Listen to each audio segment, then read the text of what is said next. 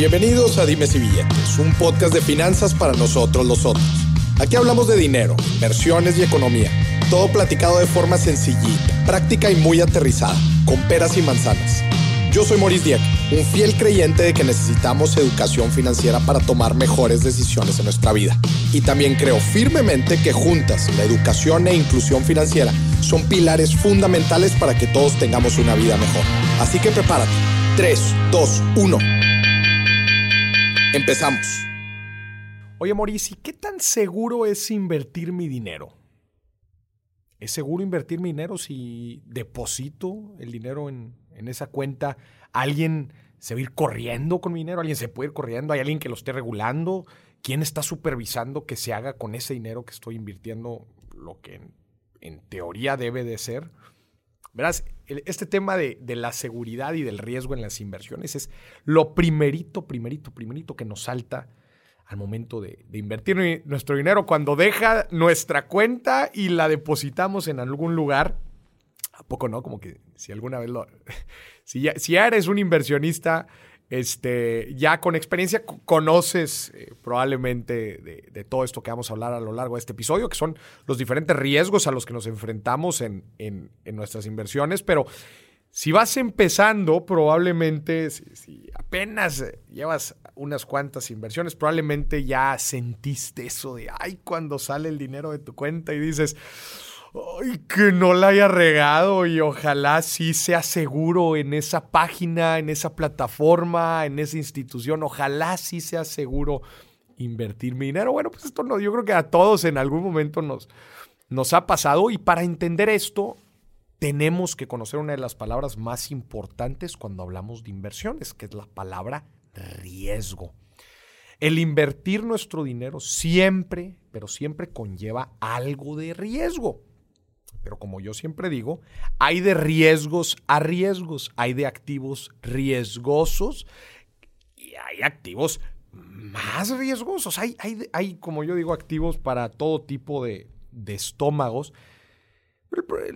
Desgraciadamente, una, de las cosas este, que más aleja a los inversionistas, pues es esta falsa cre creencia de que, de que es muy riesgoso y de que podemos invertir nuestro dinero y de que, y de que podemos perder nuestro dinero, perdón. Y, y, en general como que nos quedamos con esta idea y nos alejamos de las inversiones. Y la verdad es que es muy triste. Yo creo que, que principalmente se da pues, porque no, no queremos, bueno, yo creo que principalmente se da por, por dos razones. Una, este, no queremos echarnos el clavado completo a, analizar cómo es que funcionan las inversiones y cómo funciona el riesgo y cómo sí hay, como te decía, hay inversiones muy seguras y hay inversiones pues muy riesgosas y, el, y, el, objetivo es que escoja la adecuada, la que más se acomoda a mi perfil de inversión. Y la segunda razón, pues otra vez que por la que la gente como que tiene estas falsas creencias y las aleja de las inversiones en, en, el tema de riesgo es, es el no saber tomar una decisión de inversión adecuada, pues porque si tú sigues este proceso que yo siempre platico, este, vas a poder manejar el riesgo este, que estás dispuesto a tolerar, ¿no? Este proceso de primero tengo bien en claro cuáles son mis metas financieras y mis metas me dirán el perfil de inversión adecuado, que dentro del perfil de inversión van a ir dos conceptos bien importantes, que es plazo y riesgo, como tienen mucha relación uno con otro, y cómo de ahí mi perfil de inversión me va a llevar a seleccionar mis activos adecuados con, con el suficiente riesgo que yo estoy dispuesto a tolerar, otra vez, dado mi perfil de inversión. Y cómo el siguiente paso, que es el diversificarnos, nos puede ayudar mucho a generar estrategias de bajo riesgo. Otra vez, con el riesgo que estamos dispuestos a, a tolerar. ¿verdad? Pero en, en, en, general, pues son, es una de las formas en que buscamos mitigar mucho del riesgo al que estamos expuestos con nuestras inversiones, es el diversificándonos, que es no poniendo nuestros huevos en una sola canasta. Entonces, respondiendo rápidamente a la pregunta, Boris, ¿es seguro invertir? Te diré, bueno, hay que darle doble clic a esa palabra de seguridad, ¿verdad? Porque en toda inversión hay cierto riesgo, como te platicaba ahorita. Hay cierto riesgo, pero vamos a entender qué significa riesgo antes de que apagues este episodio y digas, ¿sabes qué? Ya no voy a invertir porque es muy riesgoso. ¿No? Otra vez, para esto te pido que entendamos bien la palabra riesgo y entendamos bien el proceso de tomar una decisión de inversión, que se viene escrito en mi libro y viene este, descrito en, mucho del contenido que, yo hago, el famoso proceso para la toma de decisión de inversión. ¿no? Eh, y también, bueno, a ver, vamos a entender esta palabra de riesgo, vamos a entender qué tan seguro es, invertir nuestro dinero. Y justo como te digo, eh, existen diferentes riesgos en las inversiones, pero a mí me gusta separar el riesgo en dos. Riesgos asociados directamente con el activo de inversión que estamos adquiriendo. Es decir, si yo compro una acción en bolsa, ¿qué riesgos tiene esa acción? Si yo compro un bien raíz, ¿qué riesgos tiene ese bien raíz? Si yo compro un CETE o un pagaré, ¿Qué riesgos tiene ese pagaré? Si yo invierto en un negocio, ¿qué riesgos tiene ese negocio? Eso se llama, esos son los riesgos asociados con el activo de inversión que estoy adquiriendo. Y hay otro riesgo, es la parte 2, que es el riesgo asociado al intermediario. Riesgo asociado al intermediario. Que ese, ese es el riesgo lo a poner otras razones, de otra forma, que en la institución financiera que yo estoy invirtiendo no, no se vayan corriendo con mi dinero o que si quiebran, ¿qué pasa con mi dinero? Que ese también es una de las grandes cuestiones o dudas que tiene la gente. Aquí vamos, en este episodio vamos a hablar de todos estos riesgos, tanto de los asociados con las inversiones como con los riesgos asociados a los intermediarios y qué podemos hacer para tomar una buena decisión de inversión.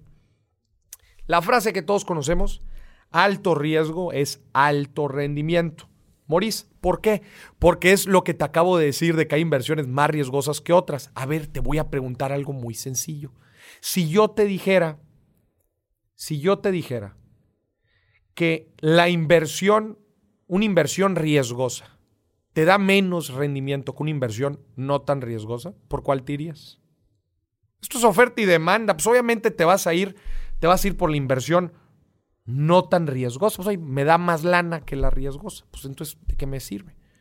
Bueno, pues en este mundo, en las inversiones, como te digo, hay inversiones menos riesgosas que otras. Por ejemplo, la inversión que se considera libre de riesgo la deuda gubernamental que tú le estás prestando tu lana al gobierno, que en teoría es libre de riesgo, pues porque le estás confiando tu dinero a una economía de un país que se asegura que vas a tener tu paga, etc.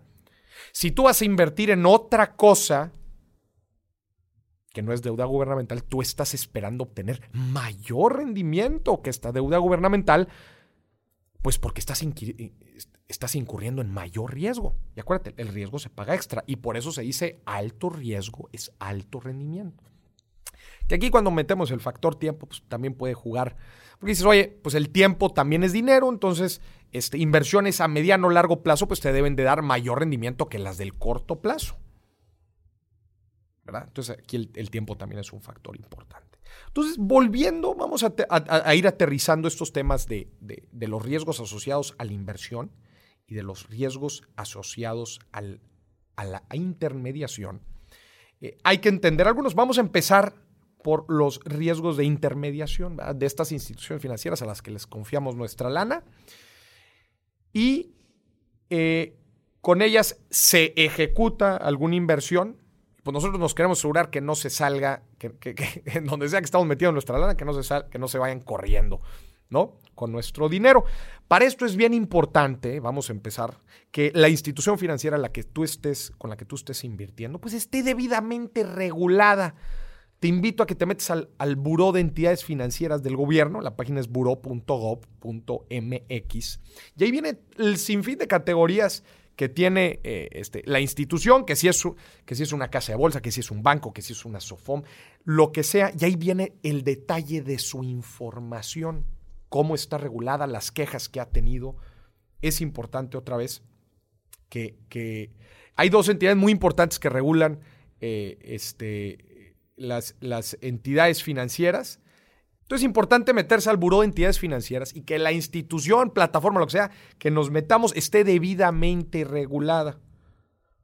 Ojo, si estás invirtiendo en una fintech que venga, que ya introdujeron su información y que están en trámite de ser regulados. También métete al, portafolio de información financiera que hace disponible la Comisión Nacional Bancaria de Valores, en donde te detalla todos los reportes de información financiera de las instituciones.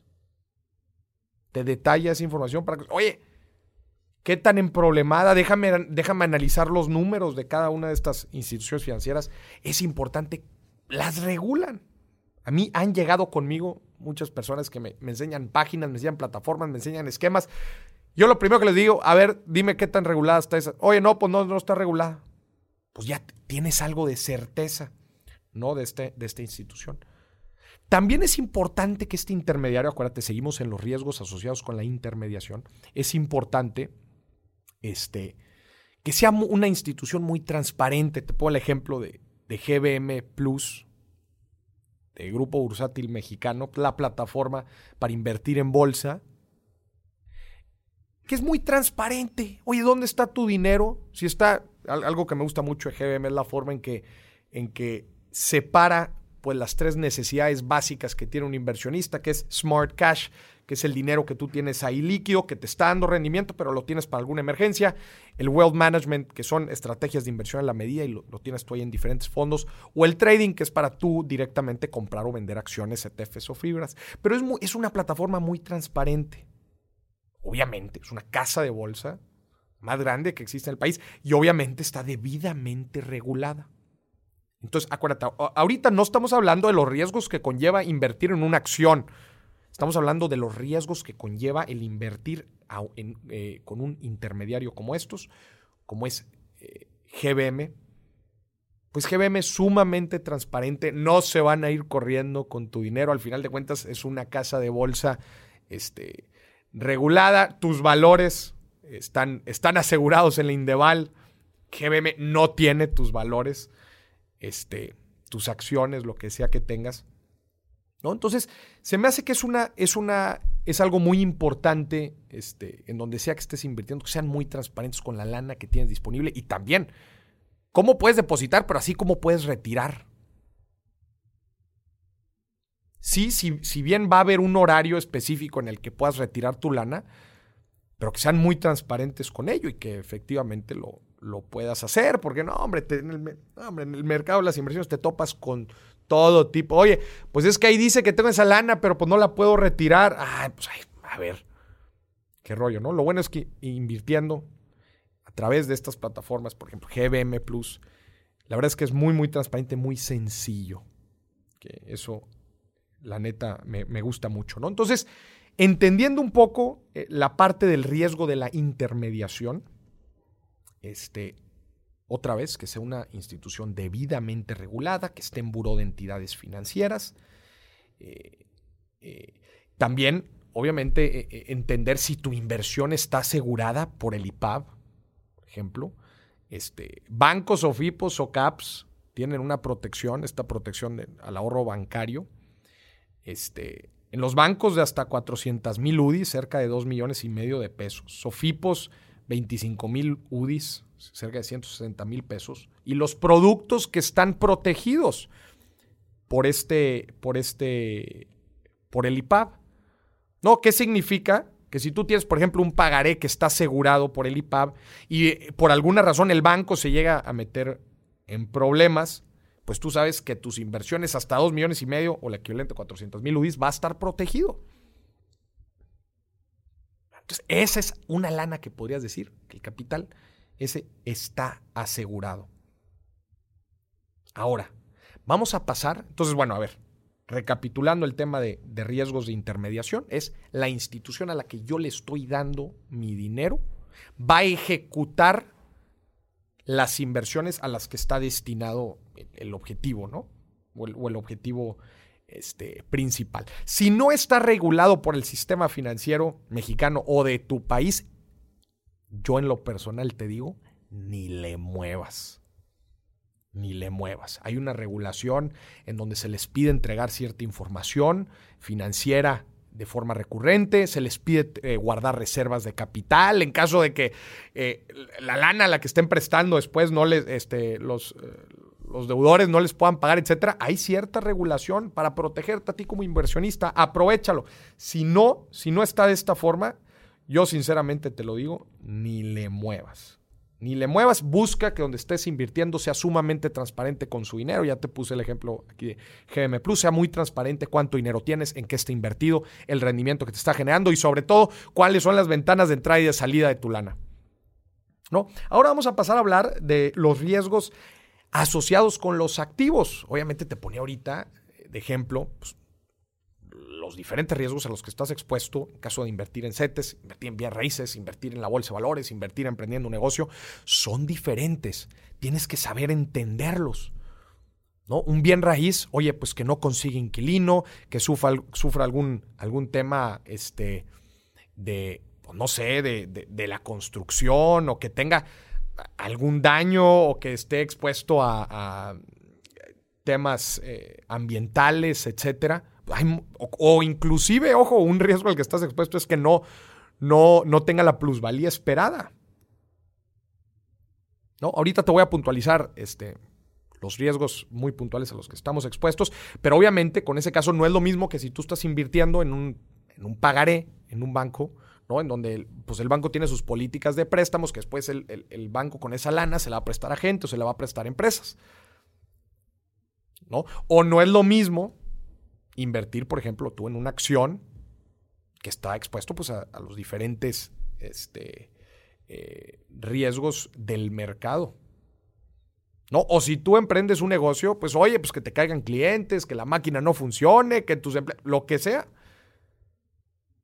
Son diferentes riesgos, son diferentes riesgos a los que tú estás expuesto. Y antes de, entrar a, hablar específicamente de los riesgos, para que tú hagas una evaluación, me encantaría que mientras tú estés escuchando este episodio, hagas una evaluación de tus inversiones y a qué riesgos están expuestas. Antes de entrar a hablar de eso, me gustaría hablar del tema de las garantías cuando tú estás invirtiendo. Ahorita, por ejemplo, te hablaba de las garantías que te da el IPAB dentro de, cuando tú haces una, inversión, por ejemplo, en un banco, en un pagaré, en estos productos protegidos por el IPAB, pues bueno, tienes esta garantía. Otra vez, yendo a la definición de la garantía, pues es algo que garantice, ¿verdad? El, éxito o que garantice mi dinero. El IPAB es, un, uno de estos casos. Cuando tú haces una, inversión inmobiliaria, oye, las escrituras. Tú dices, yo, yo he treno relampague, pues yo soy dueño de ese pedazo de tierra. Esa es cierta garantía que yo tengo. ¿no? En una empresa las garantías físicas, cuando dan este, inclusive propiedades, cuando dan máquinas, cuando dan facturas, cuando dan lo que sea, son también garantías que se utilizan este, para, para, valga la redundancia, garantizar. O cuando tú inviertes en bolsa, ¿y ¿cuáles son las garantías? Pues las garantías son los títulos que tú tienes. Entonces, es importante entender qué garantiza cada una de mis inversiones y qué hay detrás. Eh? O sea, eh, hablábamos al principio que es bien, bien importante conocer en lo que estamos invirtiendo, porque si tú conoces en lo que estás invirtiendo, vas a poder medir las tres cosas más importantes que hay que medir en toda inversión. Uno, vas a poder medir el rendimiento que puedes esperar por esa inversión. Dos, el rendimiento, perdón, el riesgo, es, rendimiento. Dos, riesgo. ¿Cómo puedo medir el riesgo de los bienes raíces? Bueno, pues es que depende de la etapa del desarrollo, de la construcción o del bien raíz en el que estés invirtiendo. Entonces vas a poder medir el, rendimiento, el riesgo y vas a poder medir el benchmark o la comparación, el costo-oportunidad que tú tienes al hacer esa inversión. Pero para eso hay que entender en qué estamos invirtiendo. ¿No? Y eso justo te va a decir también las garantías a las que tú puedes este, tener acceso al momento de invertir. Que, que otra vez, pues el, el objetivo de las garantías, pues minimizar el riesgo que, tú, estés, que tú estés tomando. Entonces, platicando ya muy puntual de los riesgos a los que puedes estar expuestos tus activos, y quiero que hagas un ejercicio otra vez, de aquí que vayas enlistando, te voy a ir dando ejemplos este, y que tú vayas enlistando si es que algunos de tus activos que tienes estás expuesto a estos riesgos y qué estás haciendo al respecto. ¿no? Si es que los, los previniste de alguna forma, si es que es un riesgo que tú estás dispuesto a tomar y dado a eso tú estás esperando un mayor rendimiento. Pero por ejemplo, el primer riesgo pues es el más común, es el riesgo de mercado. Que alguna situación de la oferta o la demanda del activo que tú estás adquiriendo pues afecte el precio. El ejemplo más común pues es que tú compres, te voy a poner un ejemplo, una acción de una aerolínea, tengas acciones de aerolíneas y que dado el coronavirus pues le, le afectó bastante el precio. El ambiente definitivamente para la industria no es el mejor, entonces pues el precio te afecta. Tú ya sabías que estabas expuesto al adquirir solamente acciones de aerolíneas, pues ya sabías que estabas expuesto al riesgo de mercado de que a la industria no le vaya bien. O si tenías solamente de una aerolínea, pues que estabas expuesto a que algo le sucediera mal a esa aerolínea. Oye, algo en su equipo directivo, este, eh, algún problema de deudas con su empresa, lo que sea, pues estabas expuesto a eso, a ese riesgo de mercado. Oye, si tú tienes inclusive un bien raíz, pues ¿cuál es un riesgo de mercado, Maurice? Pues que de la nada la demanda por este tipo de propiedades baje muchísimo o la oferta aumente demasiado y pues resulta que no, no, estoy obteniendo tanta plusvalía por lo que esperaba, no estoy obteniendo las rentas que esperaba, pues ese es un claro, un, riesgo de mercado inmobiliario al que, estoy, al que está expuesta mi, mi, mi propiedad. ¿No? Entonces, el riesgo de mercado, oferta y demanda que impacta mi activo y eso afecta su precio o el rendimiento que yo estoy esperando tener. También existe el, el riesgo de liquidez tú sabes bien que no todos los activos tienen la misma liquidez. No es lo mismo tener una propiedad y después liquidarla, que quizás la pueda liquidar en seis meses o un año, con una acción en bolsa que yo puedo liquidar probablemente en un día, de inmediato, ya tengo mi dinero de vuelta. puedo, oye, puedo comprar bien raíz o puedo comprar fibras. El certificado lo podré liquidar en el corto plazo el riesgo de liquidez. No tener dinero, yo no tener mi dinero cuando lo necesito. El riesgo legal. Eso es otro tipo de riesgos. Que algo dentro de la transacción no esté, no esté debidamente aterrizado eh, de forma legal. Oye, que compré una propiedad este, que ni siquiera el vendedor tenía las escrituras o que estaba este, grabada y no me dijeron este, oye, me asocié a una empresa y resulta que no estaba ni, ni en estatutos. Este, nunca me invitaron a una asamblea de accionistas. Es el riesgo legal al que te enfrentas en una inversión. Otro ejemplo es el riesgo de crédito, que principalmente se da cuando tú inviertes en instrumentos de deuda. Oye, al que le voy a prestar mi dinero, que tenga para pagarme. ¿Qué hacen las instituciones financieras para reducir este crédito?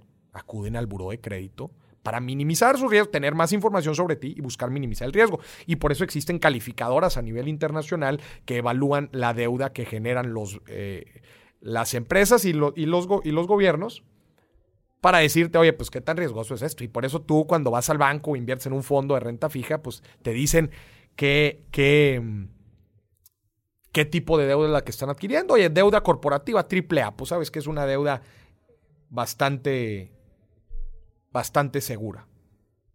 ¿No? Ese es el riesgo de crédito. Por último, otro ejemplo es el riesgo de tipo de cambio. Que tú tengas una inversión, por ejemplo, en pesos, y tus, y tus gastos estén en dólares, y en eso el peso sufra una depreciación importante contra el dólar. Entonces dices, uy, hijuela, oye, pues la ganancia que yo estaba teniendo por mis inversiones en pesos, pues está viendo mermada por el tipo de cambio y pues yo necesito mi lana acá. Entonces, pues ahí se ve afectado tu rendimiento. ¿no? Entonces, estos son, estos son eh, los principales riesgos, otra vez riesgo de mercado, riesgo de liquidez, riesgo legal, riesgo de crédito, riesgo de tipo de cambio. Te pregunto yo a ti, tus activos, tu portafolio, ¿a qué riesgos están expuestos? Obviamente, no es lo mismo, como platicamos ahorita en el ejemplo de la bolsa de valores, no es lo mismo tener una sola acción que tener 30 diferentes acciones. No es lo mismo tener acciones de un solo país que tener de varios países. No es lo mismo tener acciones en un tipo de cambio, con una moneda en particular, que tener acciones con varias monedas eh, denominadas en varias monedas. No es lo mismo. Estás expuesto a diferentes riesgos. No es, te, voy a poner un ejemplo también muy burdo. No es lo mismo tener una propiedad en una parte, en una sección de la, en, un área de la ciudad, solamente que tener en varias zonas de la ciudad o tener varios inmuebles o de varios giros. Busca, de esta forma es, como nos diversificamos y es de esta forma en la que buscamos generar estrategias que minimicen el, riesgo, aumenten el rendimiento y que lo que nos vaya y, que un, un, mal resultado en una inversión sea compensado por el éxito de otra. Ese es el fundamento de la, de la diversificación. Oye, Maurice, ¿cómo puedo generar una estrategia de bajo riesgo? Bueno, principalmente entendiendo cuáles son los instrumentos de bajo riesgo.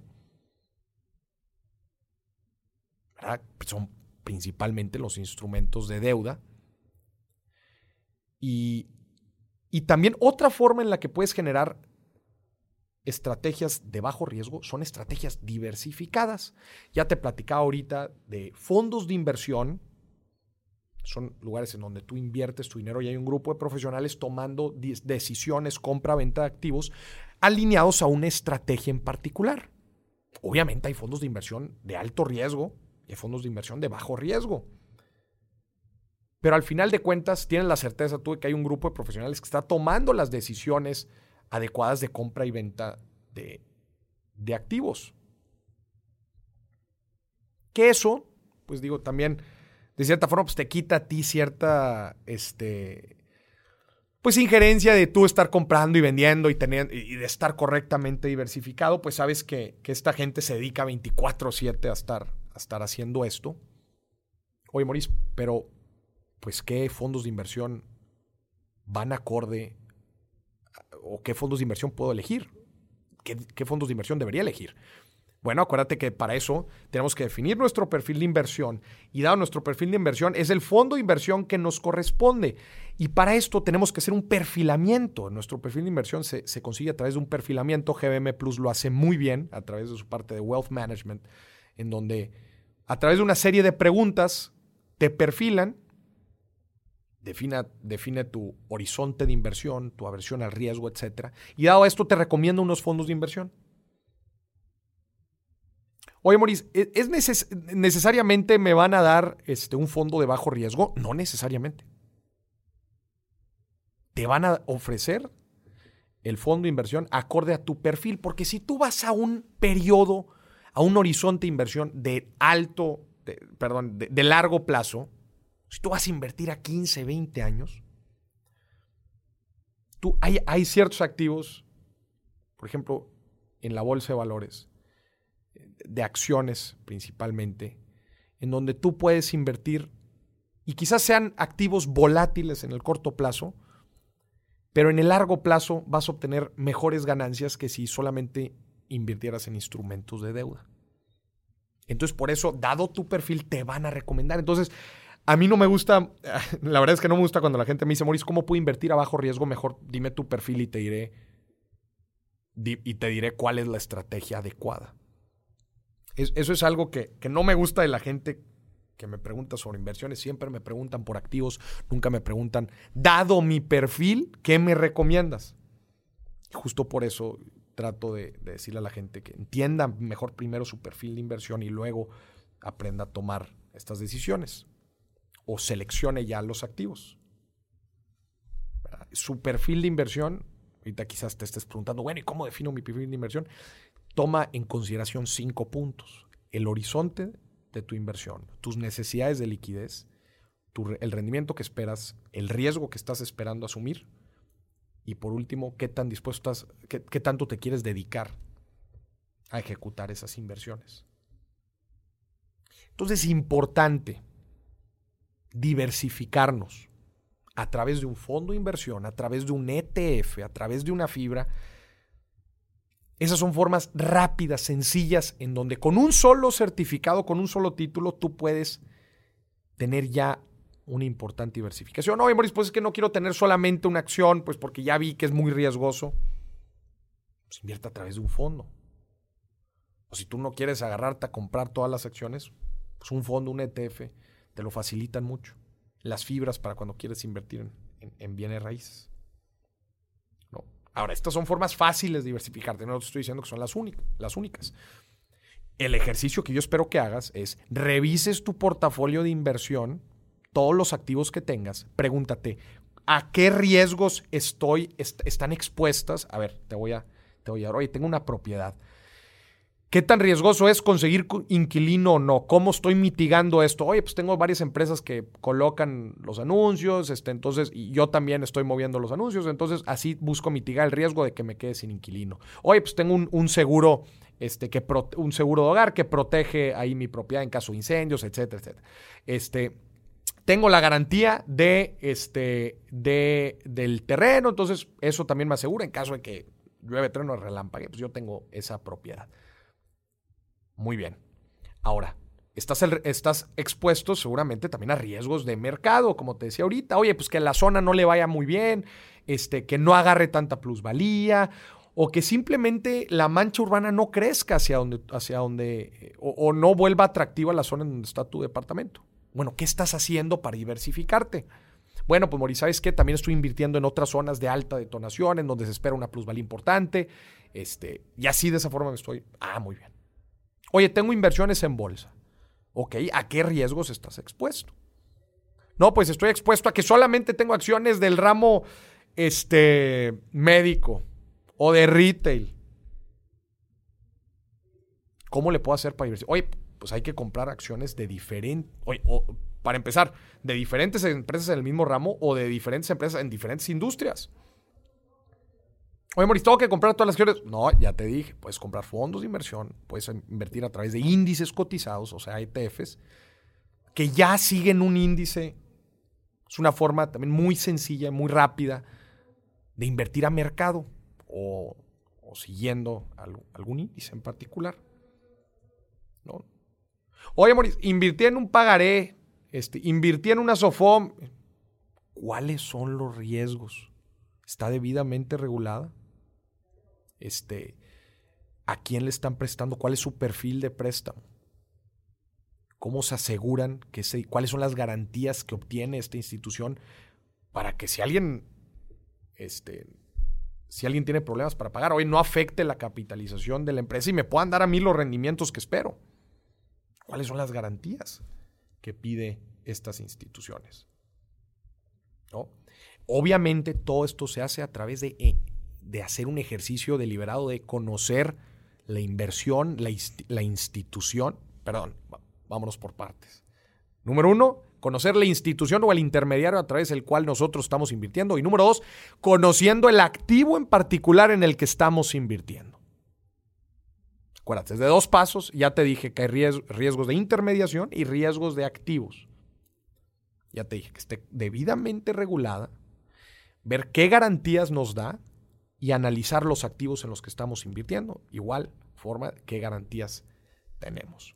Si tú haces este análisis, te pido otra vez, por favor, que hagas este ejercicio, tus inversiones, qué riesgos están expuestos, porque eso mismo te dirá cuál es tu siguiente inversión, cuál puede ser tu siguiente inversión, para que busques diversificarte y busques eliminar riesgos que probablemente sean, sean muy difíciles de eliminar o sean incalculables que en la medida de lo posible deben de ser los menos. Oye, Maurice, pues que yo tenía una propiedad este, en la playa y llegó un huracán y pues, ¿cómo pude prever eso? No, claro que sí lo podías prever. Y hasta te podrías proteger. Entonces no se vale el yo no sabía. No se vale el nadie me dijo. Tú conoces tu inversión y tienes que buscar cómo te puedes proteger o cómo hacer otras inversiones, es decir, diversificarte para este, para estar expuesto a diferentes riesgos y que otra vez el, el mal rendimiento de una inversión se compense con el buen rendimiento de otra. Así que ya sabes, analiza las inversiones, que estás haciendo en dos niveles, como te dije, los riesgos asociados a la intermediación, es decir, esta institución o este broker que me está haciendo las transacciones, y número dos, el activo en particular en el que estoy invirtiendo. Y así vas a poder entender, Maurice, qué tan seguro es invertir. Yo respondo esta pregunta. ¿El intermediario con el que estás invirtiendo es seguro? Y después te preguntaría, ¿el activo en el que estás invirtiendo es seguro? Y no necesariamente que sea seguro, pero que vaya acorde a tu perfil de inversión. Yo soy Maurice Dieck y esto fue otro episodio de Dimes y Billetes. Hasta la próxima.